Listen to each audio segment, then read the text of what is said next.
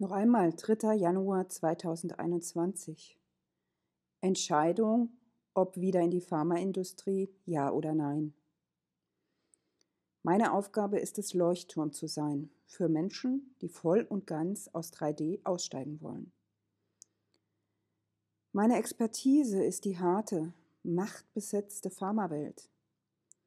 Die Seelen, die hier in den Unternehmen noch schlafen, zu sehen und die richtigen Impulse zu setzen, damit sie erwachen. Ich spreche die Sprache der Pharma und sehe die Wahrheit hinter den Worten.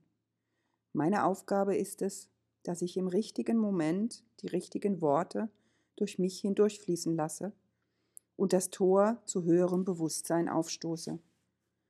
Die Frage ist nur, wie tue ich das? Ich rede offen über den Raum der Präsenz, über die Intuition und über die Möglichkeiten des Universums, Gott, das Höchste, an die erste Stelle zu setzen. Ich bin der Gandhi der Pharmawelt.